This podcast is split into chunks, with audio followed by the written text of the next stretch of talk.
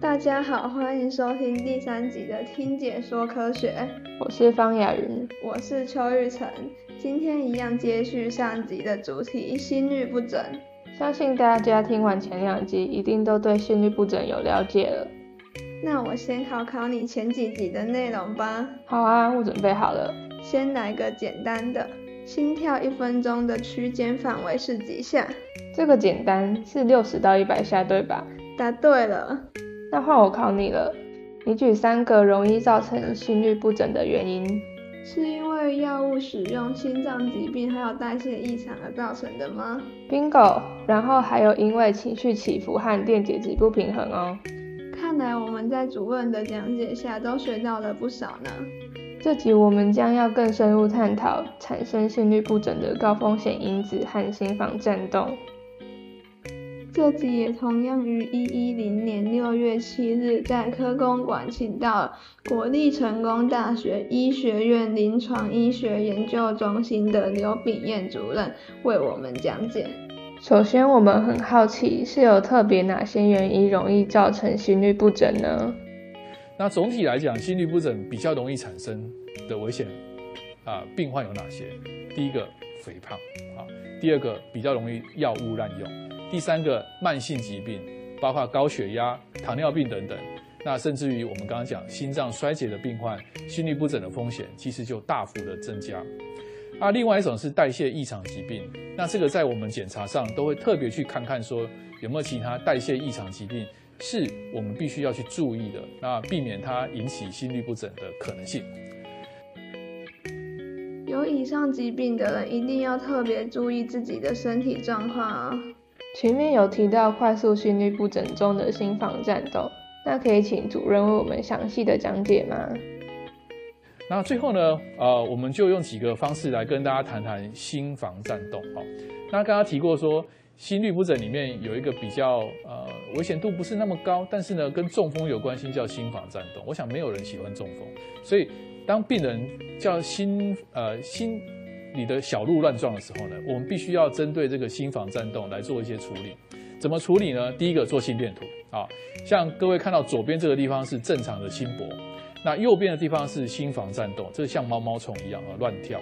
那你可以想象啊，在这个心房的空间里面，如果它颤动的话，会产生这个很多的扰流啊，心脏里面就会不是那么顺，会让啊产生一些大巡回啦、小呃漩涡啦这些东西，会让心脏的血液呢就不是那么容易顺畅。那一旦血块打出去之后，中风机会就非常的高喽。心房颤动这个疾病在台湾很流行吗？还是比较流行于其他地方？大家可以看到几个研究哈，把心房颤动的流行病学，也就是说，全世界里面红色部分是啊流行率最高。你看是哪里？欧美的地方啊。那这个亚洲地区跟这个非洲地区，事实上心房战斗的流行病学啊，事实上比例是比较低的。但低不代表说我们的危险度就低了，因为它发生机会低的时候呢，一旦中风，有时候不管是出血也好，或是栓塞也好，对病人来讲都是很啊不幸的一个结果啊。那为什么会造成这种流行病学呢？那所以呢，有人就开始去分析说，这样的一个流行病学跟什么原因有关系？第一个当然是看性别，大家可以看到说，男性比女性要高，好。那不管你是男性或女性，终其一生大概有三分之一的机会会产生心房颤动，所以机会还不小啊哈。那这样的病患呢，我们就必须要去注意他心房颤动有没有需要做处理，要不要需要做预防的工作好。那对学生来讲，可能这个心房颤动对你们离你们还很远，但是对于年纪大一点的病患来讲，要特别小心，特别你又有高血压、糖尿病等等。那很有趣的，可以看到说，年纪越大的，它的危险度越高好。那你的危险度呃指数比较高的，以后产生中风机会也会增加。在预防心房颤动前，想知道怎么样会造成心房颤动呢？哦，那其实它跟很多原因有关系。这张啊表格大家可以看到说，老化啦、基因啦，甚至于种族啦，还有呢呃男性呢，其实都跟。心房颤动产生的机会很有关系。外面这一圈呢是其他，包括呃血管的疾病啊，啊体态比较胖啊，还有抽烟啊，以及这个呃肺部的疾病、发炎的疾病，这些加起来会让心房颤动的机会呢，其实提高很多。那如果你想啊，你有高血压，你又有糖尿病的话，其实非常接近这个心房颤动哈，那值得大家特别去注意它。那既然心房颤动是一种蛮危险的疾病，那它伴随的症状又会有哪些呢？好，那心房颤动可能有呃心律不整，对不对？你会觉得心悸，但其实它有其他的症状，它会喘，它会昏倒。那运动的话，可能啊稍微跑一跑就会觉得很喘，这样。那这些症状呢，其实我们要评估一下它造成中风的危险度哈。左边这个我已经一再提过，血块可能会塞到脑部里面去。那怎么评估这个中风的危险度呢？右边有一个表格是世界通用的表格。第一个，他心脏是不是没有力气？那一分。有高血压一分。年纪大一点，譬如说七十五岁以上，就比六十五到七十五岁再多一分啊。那女性很不不幸，她就是会加一分啊。那像这个糖尿病跟中风还有血管疾病，也都有她自己的一个分数。所以这些东西加起来的话，就会决定说它的危险度到底高不高。我们是不是应该要做一些不同的一个治疗策略？哈。所以有以上的症状，就一定要多加注意，并提早去看医生啊。那医生又要如何用专业的医学知识来判断是否为心房颤动？那在临床上啊，假设说这些病人来，他跟你说心房呃这个心脏乱跳，你怎么去猜他是不是心房颤动？第一个我们会听听看他的心率。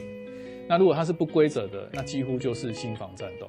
但是我们也可以做其他的检查，譬如说大家在左边看到这是心脏超音波，啊，他的心房呢看起来这个宽度以及大小就比较大。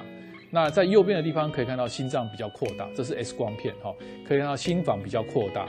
那这种东西这个角度越大哈，这是有一个气管的角度。那心左心室左心房比较大的话，会把这个角度撑得更大。所以这些都是跟心房战斗非常的有关系。我们除了呃。做一些身体检查之外，基本上都会做一些超音波跟 X 光的判读。当然，心电图一定会做了哈。那心房颤动会伴随什么疾病吗？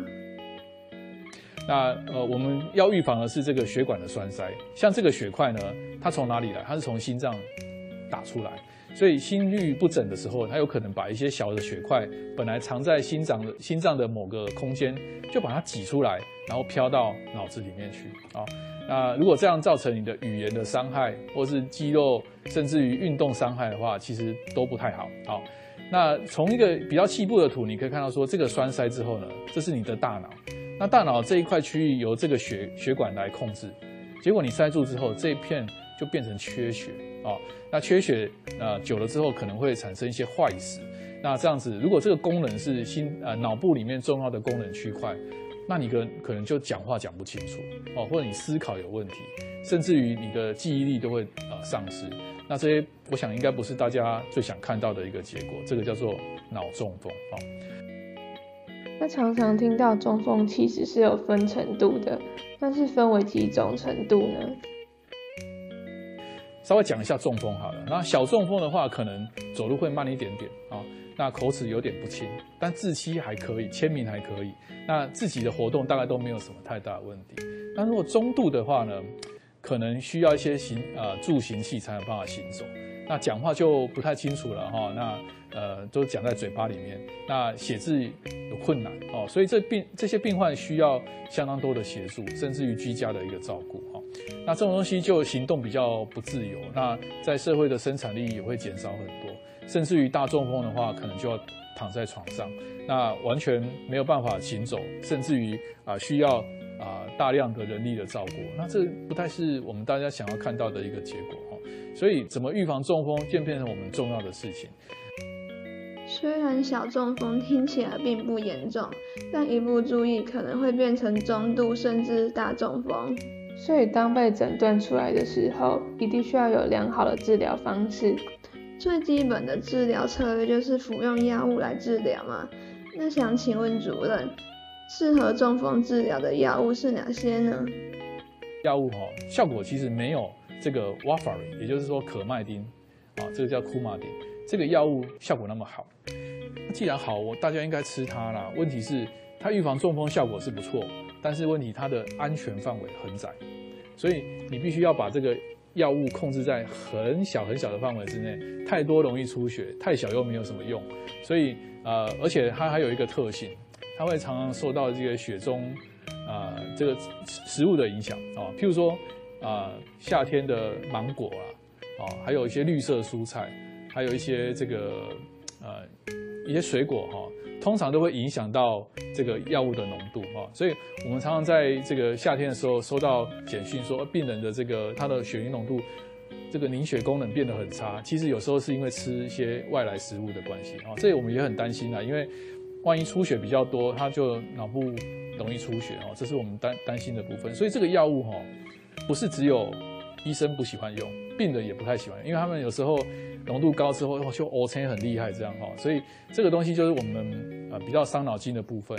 那最近有一些比较新的药物哈，可能是比较好。那在讲它新药物之前，大家可以看到说这些药物可能交互作用包括这么多哦，大家熟知的这个洋葱啦、蔓越莓啦，还有一些当归哦，甚至于这个大蒜啊什么啊银杏，它都会交互作用。芒果在这里啊。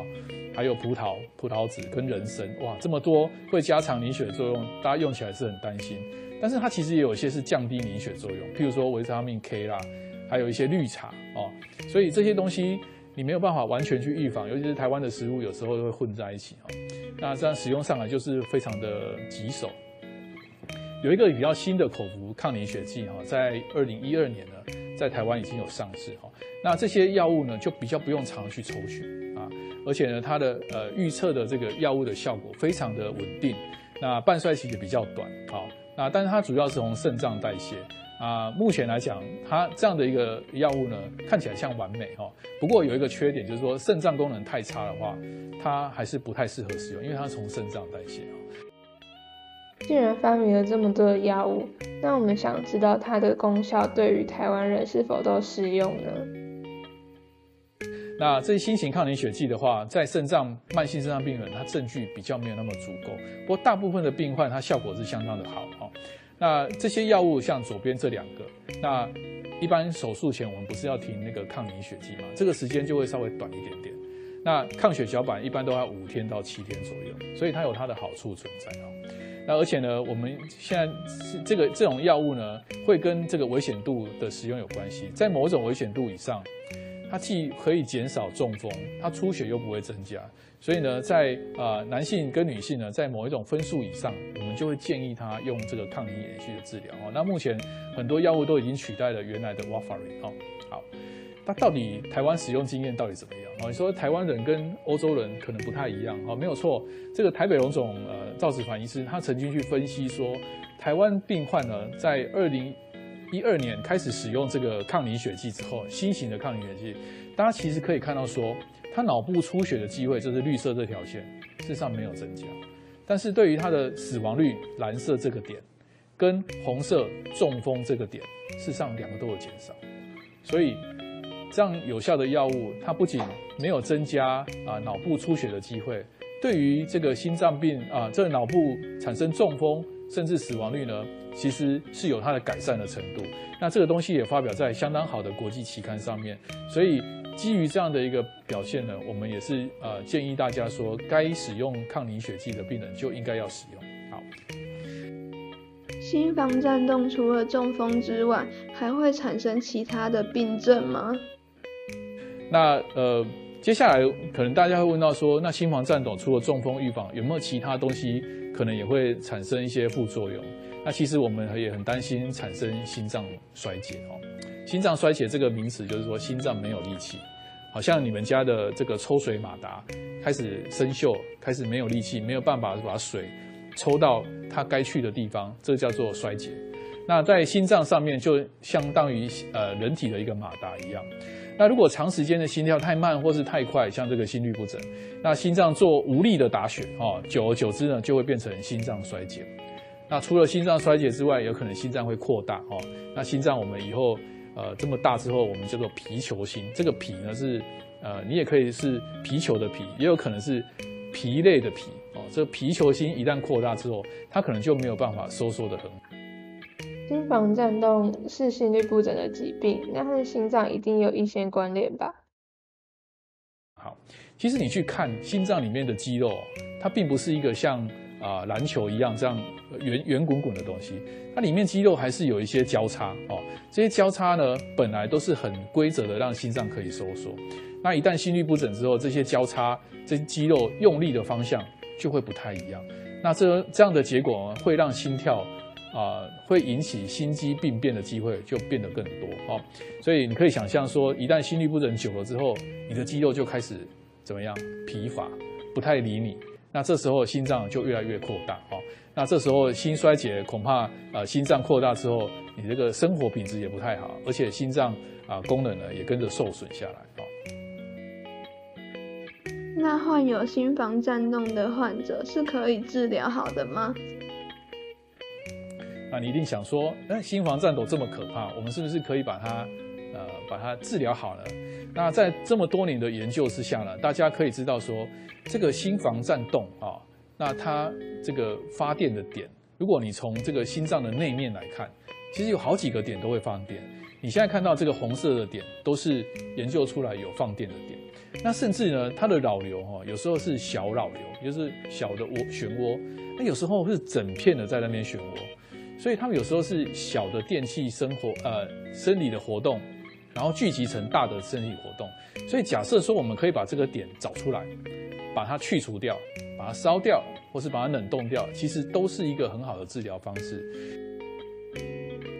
又到了本期快要结束的时间。没错，时间总是过得很快呢。首先，我们先感谢主任今天我们带来的内容。照惯例，我们来为大家统整今天的内容。引起心律不整的高风险因子有慢性病、药物滥用、肥胖症与代谢异常的疾病。心房颤动容易产生中风和心脏衰竭。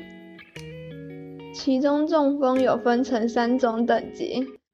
小中风会有走路变慢、口齿有点不清的症状，但是还是可以写字、洗澡、更衣等正常生理的活动。中度中风走路需依靠助行器，说话会不清楚，有字含在嘴里的感觉，且需要居家的照顾。大中风则是会无法行动，需要卧病在床，而且还需要大量的人力照顾。预防中风的药物分成两种。一种是抗血小板药物，另一种则是抗凝血药物。但现在又发明了一种抗凝血剂的药物，比原本的更加有效。结束前，我们为大家介绍一个中风的案例，这个案例令人非常的惋惜呢。在二零二二年三月十三日的晚上，艺人唐川因中风后出现吸入性肺炎而造成死亡。在这之前，也曾因为中风而进入医院。而会引起吸入性肺炎，有很大的原因是因为吞咽功能不佳。所以中风后都会请病人做个吞咽的测试，降低憾事的发生。以上是我们这集的内容。下集会为大家介绍治疗策略、诊断方式、预防方法和一些重要的注意事项，请大家一定要继续锁定下集，知道更多有关心律不整的内容。那我们下次见，拜拜。